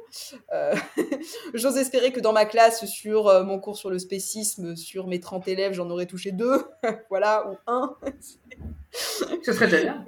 Ce serait déjà bien. franchement, ce serait déjà bien. Hein, mais, mais oui, voilà. Et puis après, la, la conscience aussi des gens. Il faut aussi prendre conscience que nous, quand on apporte un discours, on est déjà avancé dans notre démarche la personne à qui on la porte, si elle est au tout début, euh, c'est pas. Elle aura peut-être un déclic, hein, mais des fois, ça se trouve, c'est 5, 6, 7 ans plus tard qu'elle va comprendre ce que tu lui as dit. Ouais, c'est ça, c'est vraiment, bon, c'est un peu bateau comme, euh, comme image, mais moi je la trouve parlante, c'est que quand tu parles avec quelqu'un, quand tu fais une, une, action de sensibilisation auprès de quelqu'un, tu peux planter une graine, mais après c'est à elle de la faire pousser, et t'as pas d'action en fait dessus, c'est à elle de d'arroser euh, le, la Terre. et ça peut, comme tu dis, ça peut arriver dans trois semaines, comme ça peut arriver dans sept ans. Et, euh, et en fait, c'est juste comme ça que fonctionne l'humain, en fait. Genre, tu peux rien y faire. Genre, juste, c'est comme ça que, que, les gens fonctionnent, y compris euh, toi et moi. Et, et on s'est beaucoup éloigné du. Enfin, je super intéressant, mais. non, mais, je, alors justement, j'étais en train de penser à ça parce que je me disais, c'est vrai qu'il faudrait revenir dans le sujet. Mais non, non, à un moment donné, on, je, vais le recentrer. On parlait du sexisme au départ quand on est parti sur l'idée que c'était celui que tu abordais le plus dans euh, tes histoires. Euh, et notamment, on a ciblé le fait, enfin, on en discutait en off, euh, que le racisme, par exemple, c'est un combat dans lequel je trouve ça très important, mais où moi, personnellement, on, voilà, on disait toutes les deux, on se sent pas forcément légitime. Et là où ça devient compliqué, des fois, je trouve, sur certains combats à mener, c'est le fait qu'on n'est pas légitime à en parler, mais en même temps, tu vois, aujourd'hui, quand j'écris, des fois, tu vois, j'écris mes personnages et je me dis, je ne peux pas mettre que des personnages. Je veux pas, c'est pas pour le côté quota, hein, c'est vraiment, tu vois, je me dis, mais Caroline, dans la vie de tous les jours, tu n'as pas que des gens qui sont euh, de couleur blanche ou qui ne sont que de l'origine. C'était mon cours d'hier, avec les élèves, j'ai dit, ça n'existe pas, un hein, 100% français. Stop, arrêtez avec ces conneries. On est tous d'origines différentes. Et en fait, tu vois, je réfléchis beaucoup à ça sur les personnages, sur leurs origines, sur leurs couleurs, sur et, mais par contre, il y a des combats où je me dis, c'est pas le mien. Je veux en parler parce que je pense que c'est important d'en parler, mais je ne suis pas sûre d'être légitime d'en parler. Alors qu'autant, effectivement, peut-être le, sexisme fait que nous sommes des femmes. On peut pas aborder l'étendue de tout le, le, pan du sexisme, mais on a déjà euh, une entrée qui fait qu'on est peut-être plus légitime aussi. Bah, c'est sûr que forcément, du coup, on a la sensibilité, on a l'expérience et tout. Euh. Et euh, ouais, bah, je suis En fait, j'ai pas forcément d'éléments de, de, plus à t'apporter, je pense, parce que je suis dans les mêmes questionnements que toi. Euh, sur. Alors, pour le coup, en l'occurrence, moi, je suis vraiment le cliché de la petite meuf blanco. Enfin, genre, j'ai grandi dans le 78. Et ensuite, j'ai fait mes études à Rennes, qui est donc en Bretagne, où c'est quand même très très blanc. Et ensuite, je suis allée en Bavière, où c'est archi blanc aussi. Donc, euh... oui, non, je sais que je gagne des points. archi blanc, j'applaudis parce que c'est la Bavière, désolée pour tous les gens. Je sais, non, mais je sais que je gagne des points euh, en parlant de Bavière auprès de toi. et, voilà, et du coup, en fait, genre, la réalité de ma vie, c'est que euh, ben, toutes les personnes qui me sont proches, et donc dont je peux euh, connaître un peu le vécu, l'expérience et tout, bah, elles sont à 90%, c'est des personnes blanches en fait. Et du coup, euh, c'est vrai que euh, j'ai toujours ce, truc en fait où je me dis, mais si je veux parler de vécus qui sont euh, non blancs, bah en fait je vais en parler d'un point de vue extérieur en fait. Parce que je vais parler de ce que je vois avec mes collègues, ou tu vois, parce que, parce que voilà, j'ai, pour le coup, par exemple, dans le cadre du travail, j'ai plus de mixité sociale. Bah, je vais parler de ce que je vois de l'extérieur parce que c'est tout ce que j'ai en fait. Et, et je vais pas parler de, de, la vie euh, familiale ou tu vois de, de, de, la je sais pas juste du, du, spectre de perception de quelqu'un euh, qui serait euh, qui serait racisé enfin on peut parler de manière plus spécifique tu vois mais mais ouais et je pour l'instant je me sens pas en fait de me lancer ailleurs et je préfère enfin tu vois par exemple là c'est super cool de me dire que bah euh, il y a des sorties comme celle de Lydie dont on parlait euh, tout à l'heure, tu vois, qui, qui euh, enfin moi, me nourrit énormément parce que du coup, j'ai accès à un imaginaire qui n'est pas que blanc. Et, et, du coup, ça me donne des, plus de clés de compréhension et plus de plus d'idées aussi parce que justement, mon imaginaire, il est super construit sur de, de la blanchité et tout parce que j'ai toujours lu des fantaisies qui étaient blanches, etc. Enfin, bon, ça, évidemment, c'est pas suffisant, tu vois, mais et là, on revient aussi sur l'importance de la lecture. Genre, cette année, tu vois, j'ai lu des livres qui étaient, euh, qui, étaient euh, sur, enfin, qui traitaient de l'antiracisme, etc.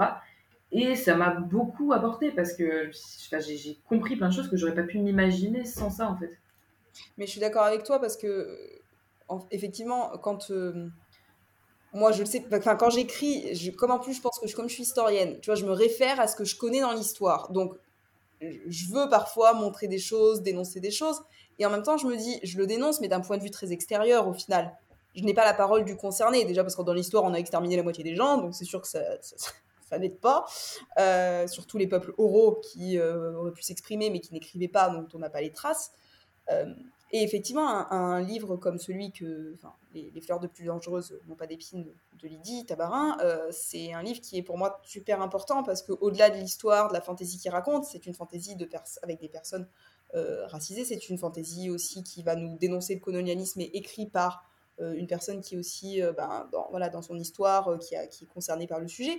Et ça apporte une voix totalement différente. Et je trouve que ça fait même repenser ton mode d'écriture. Tu vois, moi, en lisant son livre, je me suis dit, ah ouais, enfin, il y a ça, ou je l'aurais dit comme. Enfin, tu vois, ou même inconsciemment. moi, j'ai un, tu vois, par exemple, j'ai un truc qui me perturbe quand j'écris, qui fait qu'en fait, presque maintenant, je ne décris plus le personnage tu vois, parce que spontanément, mon imaginaire me dit, elle est, euh, si je fais une fille, elle est blanche et elle est mince. Mais j'ai des amis, j'ai ma meilleure amie qui écrit euh, des personnages qui sont gros, qui, euh, voilà, qui ont des formes, qu'elle décrit. Et moi, je me rends compte que tous mes personnages, en fait, c'est pas, je les imagine spontanément minces. Mais je me dis, mais tous les gens ne sont pas enfin, minces, ou enfin, même sans être gros. Il y a des, toutes, toutes les formes de corps. Et en fait, je vais spontanément te dire et ça m'énerve, tu vois, ça. Et je me dis ça, il faut aussi apprendre à le déconstruire. Mais c'est aussi mm. parce qu'on peut lire des fois des livres où on a d'autres personnages. C'est, euh, je sais pas si tu l'as lu, Dans de soi de Maëlle de Sarre. Euh, non, je l'ai pas lu, mais il euh, faut absolument que je me mette dans la biblio de, ah ouais, de Maëlle Sarre. Ouais, vraiment.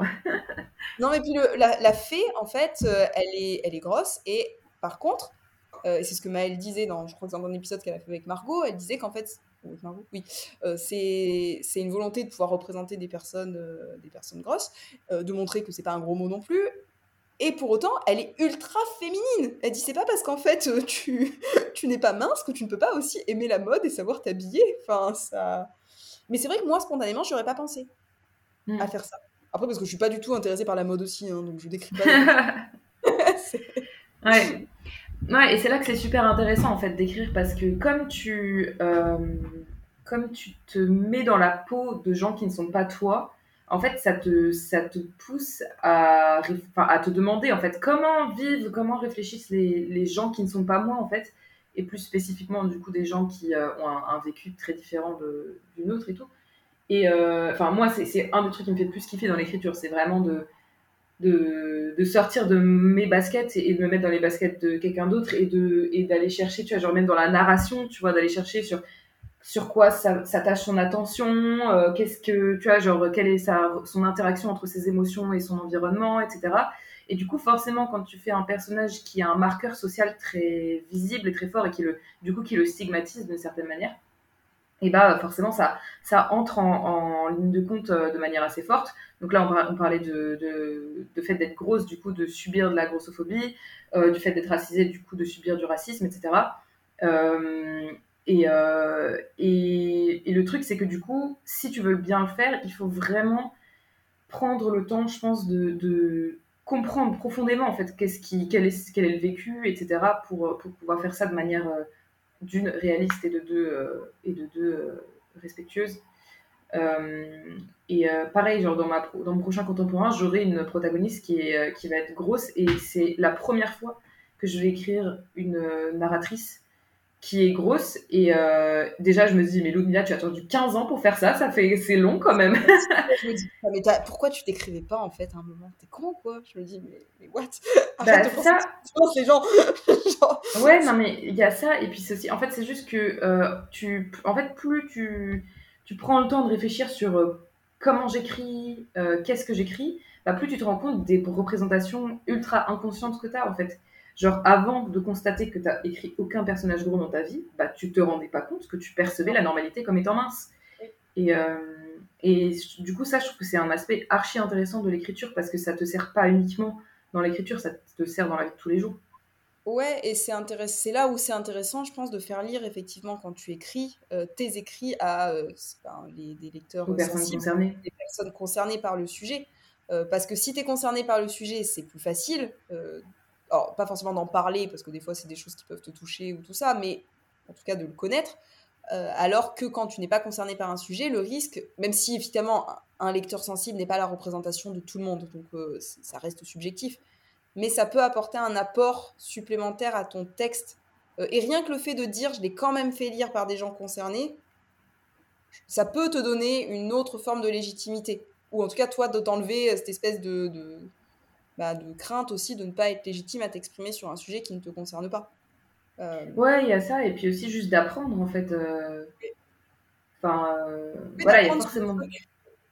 Mmh, que toi, tu as des choses que... comme ça, et je me dis, tu vois, quand la personne te pointe, alors en fait, ce que tu dis là, que tu crois déconstruire, par exemple, je, je sais pas, je, je n'ai jamais été concernée par cette question, mais je me dis, imagine, tu dis une chose pour dénoncer le racisme, et en fait, on te dit, bah déjà, ce que tu dis, c'est du racisme, d'une forme peut-être de racisme ordinaire ou de mais ça va pas. Mm. alors que toi tu vois tu crois d'être dans tu croyais bien faire dans ce cas-là. Tu vois je pense que il y a ça aussi et ça rejoint un peu ce qu'on disait sur le militantisme où des fois tu dis quelque chose des, des personnes qui sont des fois très euh, impliquées sur des sujets peuvent se braquer mais des fois la personne en fait elle l'a pas dit méchamment vraiment consciemment. Il y en a, hein, c'est des petits cons qui disent consciemment des choses et qui te font croire qu'ils ne savaient pas. Mais je pense qu'il y a une grande partie des gens, quand ils disent quelque chose, c'est qu'ils ne, ils ne savent pas, en fait, qu'ils disent quelque chose de, mm. de, discriminant. Et qu'il faut, par contre, effectivement, prendre le temps de leur expliquer. Et que si tu l'agresses, je suis pas sûre qu'il va comprendre. Ouais. Oui, bah en fait, c'est le, c'est le, le problème. Euh, enfin, le problème. Enfin, oui, si c'est un problème. En fait, euh, les, les marges, les, les les marges, dans le sens les, les personnes euh, marginalisées pour X ou Y raison sont tellement à la marge que finalement on les voit même plus. Et souvent, bah, les personnes qui ne sont pas concernées par ces discriminations se rendent même pas compte en fait qu'il y a une discrimination, ou si elles le savent, elles le savent de manière très théorique. et elles se rendent pas compte de, comment elles, elles sont elles-mêmes, comment elles-mêmes elles, reproduisent le schéma et tout.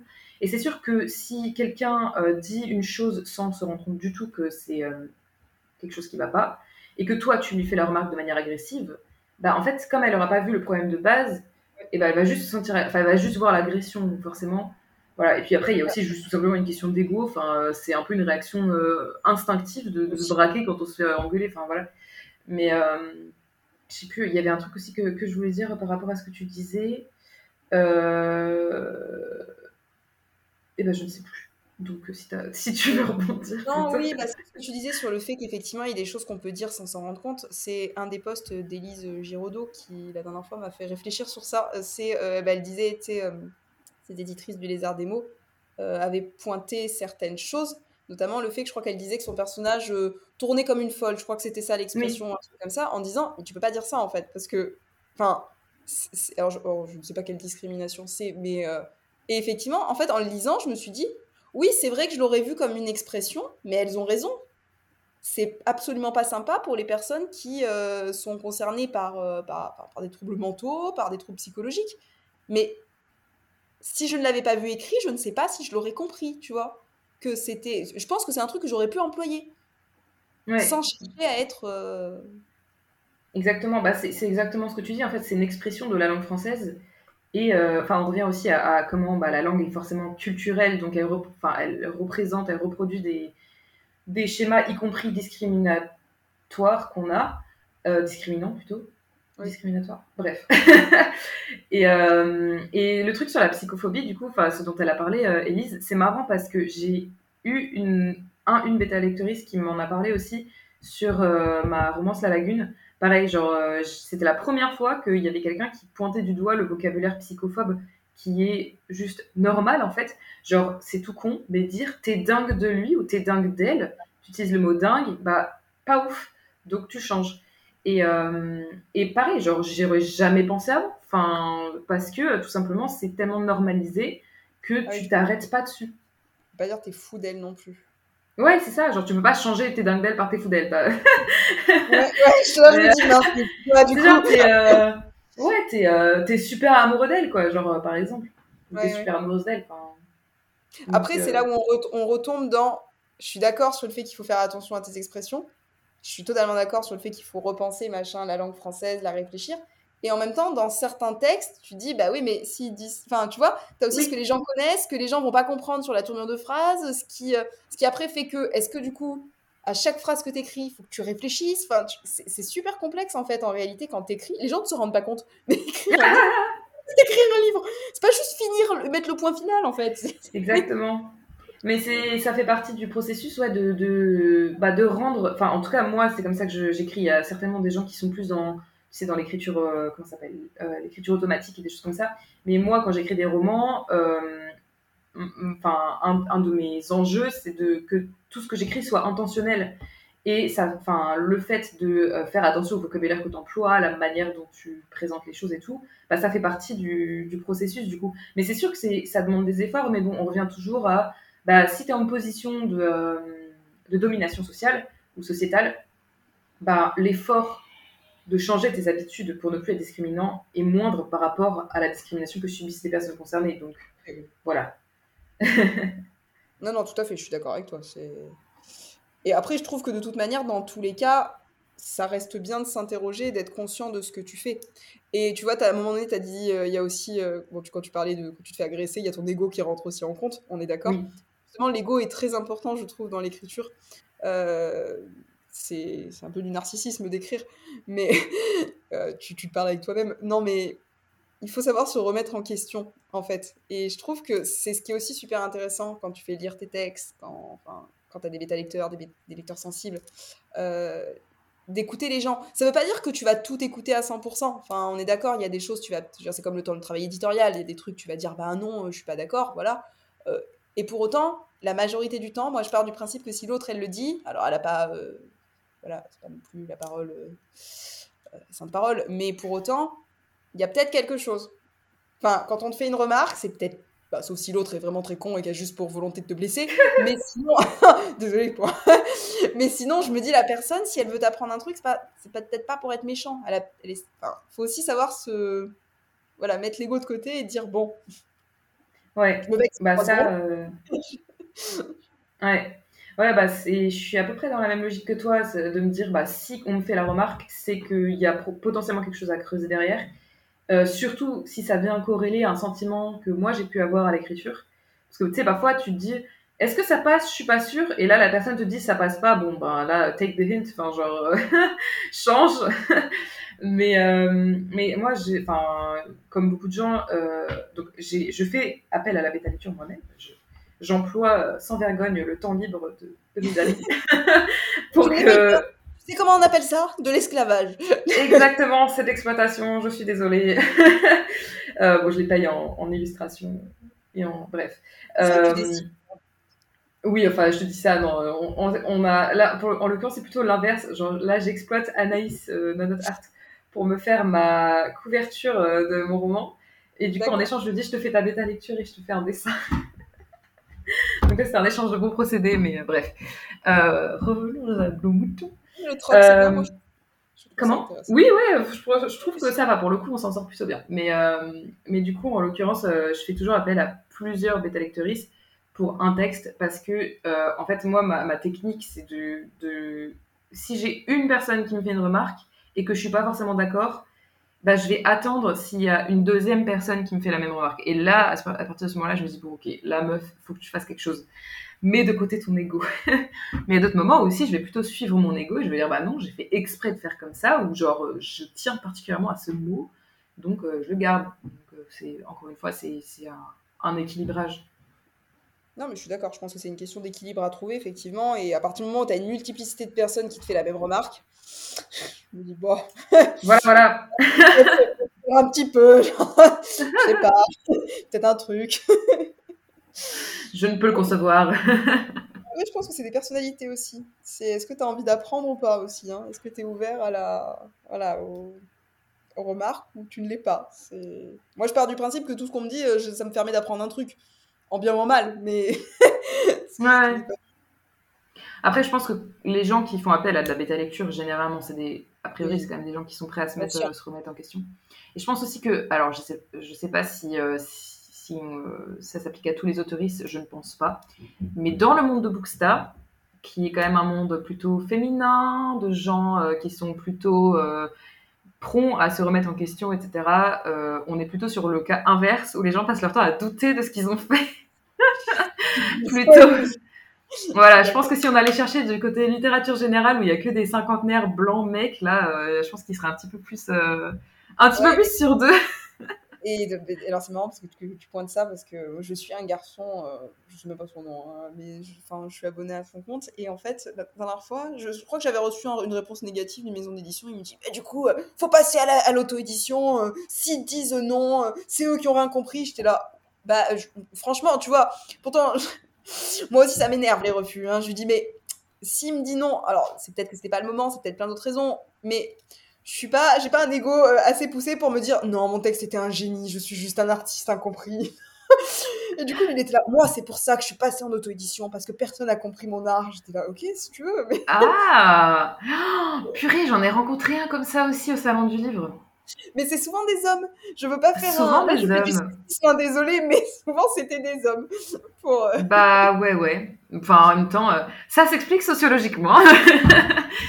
Mais euh, ouais, bah, en vrai, je trouve ça plutôt cool d'être entouré dans, dans le monde de Bookstar, en tout cas, d'être entouré plutôt de, de personnes assez modestes, en fait. Enfin, je trouve que, que c'est relatif, enfin, c'est plutôt modeste quand même, le monde de Bookstar. Les gens sont plutôt en mode Comment ça, vous aimez mon livre? Je ne peux le concevoir. Oui, c'est compliments que des critiques, en fait, souvent. Oui, c'est ça, c'est vraiment. Enfin, bon, enfin, ça ferait pas de mal d'avoir un petit peu plus confiance en soi et tout, mais, mais c'est quand même plutôt cool d'être euh, d'être entouré de gens humbles, quoi. Tout à fait. Bon, nous allons arriver à la fin de cet épisode parce qu'on avait dit 1 heure, c'est 1h20. Mais la dernière fois, je crois qu'il fait 2 heures l'épisode qu'on avait enregistré sur mon podcast d'enseignement. Donc, euh... Euh, je crois qu'on avait coupé à un moment l'enregistrement, mais en tout cas, le, live avait. Enfin, le, la vidéo avait tourné un certain temps, oui. C'est possible. Donc, euh, écoute, est-ce que tu aurais un mot pour terminer? Est-ce qu'il y a une dernière chose que tu voudrais aborder qu'on n'aurait pas Hmm, bah, vu la longueur de l'épisode, euh, non, je pense qu'on a déjà bien fait le tour. Mais euh, non, ça m'a, ça m'a beaucoup intéressé toute euh, cette discussion. J'espère que, que toi aussi. Et, Ah et ravi. C'est toujours intéressant la discussion qu'on a, je trouve. et, et puis bah merci de m'avoir accueilli. Je t'ai pas dit merci, donc. Bah, merci, à, merci, à, toi d'être venu donner de ton temps. moi j'aime bien. Avec grand plaisir. J'ai l'impression qu'on fait des débats sociologiques, philosophiques. C'est super. Je sais pas si ça intéresse les gens qui écoutent ton podcast, mais en tout cas, nous, ça nous intéresse. Bah, écoute, moi, je suis partie du principe qu'à un moment, il faut faire dans la vie ce qui te plaît à toi. Donc, euh, écoute, même si je n'ai que 30 personnes qui écoutent, je serai contente. Voilà, ça. Exactement.